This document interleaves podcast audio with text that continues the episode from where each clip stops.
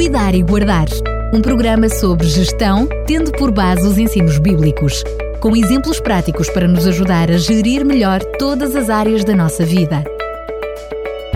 Cuidar e Guardar. E é verdadeiramente com regozijo que voltamos a estar na sua companhia para lhe trazer mais um Cuidar e Guardar. É verdade que o assunto não é dos melhores assuntos, não é dos mais aprazíveis, mas é sem dúvida um assunto que temos que também olhar para ele bem de perto. Estamos a falar do sofrimento e como lidar com as questões de sofrimento, neste contexto do cuidar e guardar, como gerir o sofrimento. E vamos então para mais um programa em que o Fernando Ferreira, desde já, agradece mais uma vez o contributo e a colaboração para este programa. Prometeu É no programa anterior que hoje iríamos falar sobre a razão para o sofrimento. E aí está algo que muita gente procura saber por que razão há sofrimento e se temos um Deus tão bom, um Deus tão justo, por que é que Ele permite o sofrimento? Claro. Eh, Eu penso que perceber a razão das coisas ajuda-nos imenso a resolvê-las, ou encará-las, ou ultrapassá-las. Muitas vezes uma pessoa pode perguntar por que razão estou a sofrer com esta doença enquanto os outros vivem felizes? É uma coisa cruel. A pessoa está doente, os outros continuam a correr, a brincar, de férias. Esta é a pergunta mais difícil de responder. E qualquer que seja a resposta, é a mais difícil de aceitar. O sofrimento sai fora da lógica que o ser humano quer atribuir à sua própria vida. Às vezes procura-se, mas não há uma resposta para a razão do que aconteceu. Quando alguém descobre alguma razão para justificar o sofrimento, apesar de tudo, torna-se mais fácil encontrar forças para lutar. Somos seres racionais e temos muita dificuldade em aceitar aquilo que nos parece não fazer sentido. De que não percebemos muito bem a lógica. Já ouviu gritos de angústia e de revolta semelhantes a estes? Por que razão esta criancinha tão linda está a sofrer com o cancro?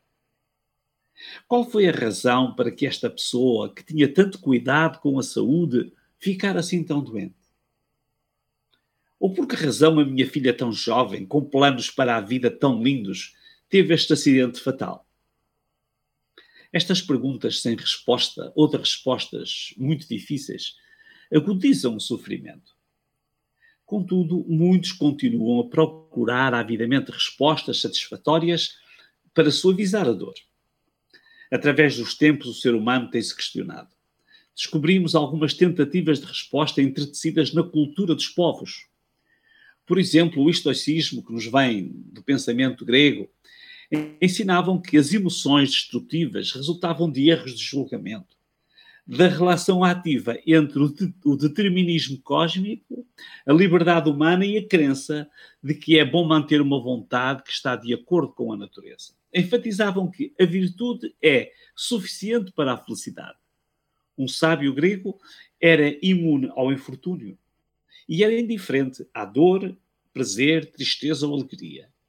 Era assim um tipo de abstração intencional. Mas também temos uma outra tentativa de explicação, o fatalismo. Eh, É uma doutrina que afirma que todos os acontecimentos concorrem e ocorrem de acordo com um destino fixo e inexorável. Não é controlado ou influenciado pela vontade humana. Para muitos, o destino é o agente imaterial culpado de todas as coisas. E esta forma de pensar já é mais comum entre nós. Depois temos a resignação. Diversas tradições ensinam a não nos rebelarmos contra a desgraça. Têm a compreensão de que é o resultado das nossas faltas ou da vontade divina. Quantas vezes ouvimos dizer: desobedeceste à tua mãe e tens o teu castigo. Foi um castigo de Deus. Também se ouve. Só tens o que mereces. Esta é uma interpretação assumida por muitas pessoas, mas é incompatível com a revelação que nos diz que Deus é amor. Nós podemos também descobrir diversas respostas técnicas. Por exemplo, sofremos porque somos humanos. Ou sofremos porque somos livres e às vezes escolhemos o pior. Sofremos muitas vezes devido à nossa maldade, dizem outros. Sofremos devido a erros alheios e porque vivemos em sociedade. Sofremos porque somos inteligentes e tentamos compreender a razão das coisas. Ou ainda, sofremos por solidariedade ao ver os outros sofrer. Mas, como seres humanos, não nos conformamos com estas respostas técnicas nem científicas à questão de sofrimento. Necessitamos também de respostas existenciais e metafísicas. Precisamos de, pelo menos, tentar vislumbrar o sentido das coisas. Gostaria que nós refletíssemos sobre uma perspectiva. A Bíblia é muito clara sobre a origem do sofrimento. Ela ajuda-nos a perceber que a origem do sofrimento está num conflito cósmico em que estamos envolvidos.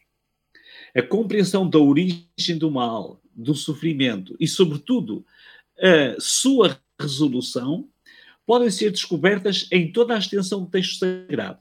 Mas existe no livro do Apocalipse, que significa revelação, uma razão que continua a originar o sofrimento. E houve batalha no céu. Miguel e os seus anjos batalharam contra o dragão, e batalhava o dragão e os seus anjos, mas não prevaleceram, nem mais o seu lugar se achou nos céus. E foi precipitado o grande dragão, a antiga serpente, chamado o Diabo e Satanás, que engana todo o mundo.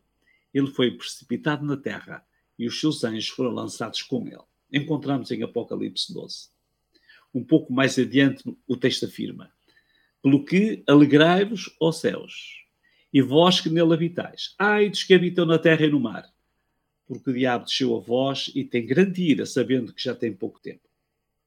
Na prática, precisamos de compreender que somos vítimas do sofrimento originado pelo mal cósmico. Sofremos porque surgiu na criação de Deus um ser rebelde que causou um conflito, cujo objetivo tem sido separar os homens de Deus e da sua proteção. Confirmamos como este espírito de rebelião entrou no planeta, no Éden, contrariando as orientações do Criador, dizia o ser rebelde: Comei do fruto, certamente não morrereis, sereis como Deus. Confirmamos este conflito também mais adiante na Torre de Babel. O ser humano confrontou a vontade de Deus. Ignorando a ordem de Deus para povoar a terra, decidiu concentrar-se e edificar uma torre cujo cume toque os céus. É assim que diz. Esta figura de linguagem é um sinal de afronta quando encontramos esta expressão na Bíblia, tocar os céus, simboliza afrontar a Deus. Nós percebemos a profundidade desta rebelião no Calvário. Provocou grande sofrimento ao próprio Filho de Deus, que escolheu estar ao lado do homem para o poder salvar. Ao completar a sua missão na terra, Jesus disse: Está cumprido. Depois, inclinou a cabeça e morreu. João 19:30. Mas nos últimos dois capítulos de Apocalipse, descobrimos também a solução definitiva para o sofrimento. E diz o texto de Apocalipse 21. E vi o um novo céu e uma nova terra. E ouvi a voz, uma voz do céu que dizia: Eis o tabernáculo de Deus com os homens, pois com eles habitará, e eles serão o seu povo, e o mesmo Deus estará com eles, e será o seu Deus. E depois diz: E Deus limpará dos seus olhos toda a lágrima, e não haverá mais morte, nem pranto nem clamor, nem dor, porque já as primeiras coisas são passadas. Enquanto este conflito perdurar, iremos ver e conviver com o sofrimento. Veremos as pandemias e as doenças aumentar. Veremos crianças e idosos a sofrer. Veremos a Terra agonizar devido ao aquecimento global. Veremos animais a sofrer e algumas espécies já em vias de extinção.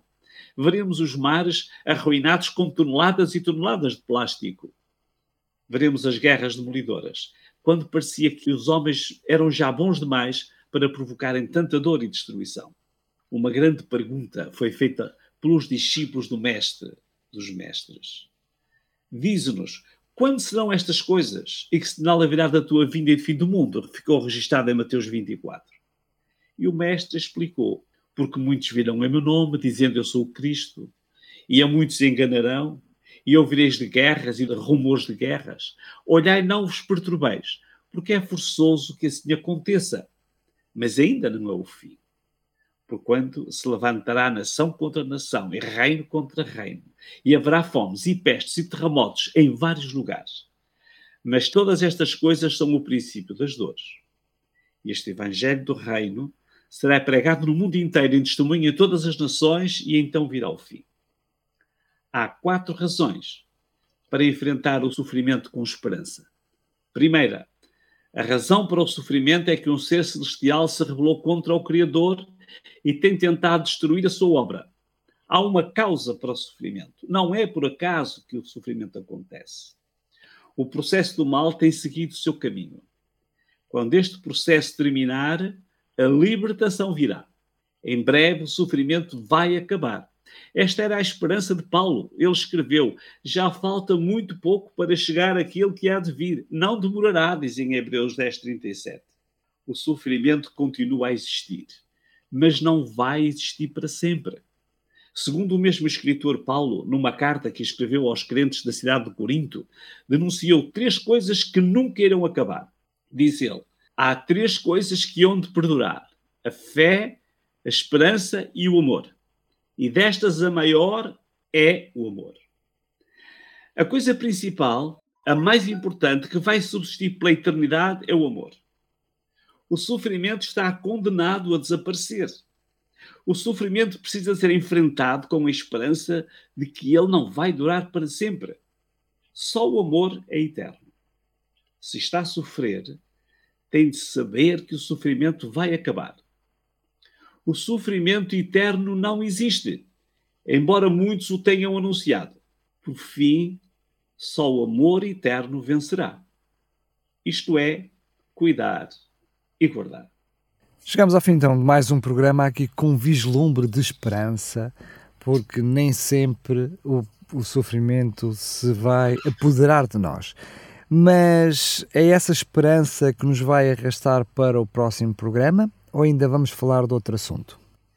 No próximo programa vamos falar sobre a paciência, a importância da paciência hum, para enfrentar o sofrimento. No saber esperar. Muito bem, Fernando Ferreira, mais uma vez, muito obrigado e até lá se Deus quiser. Até lá e um grande abraço para todos. Cuidar e Guardar um programa sobre gestão, tendo por base os ensinos bíblicos com exemplos práticos para nos ajudar a gerir melhor todas as áreas da nossa vida. Cuidar e guardar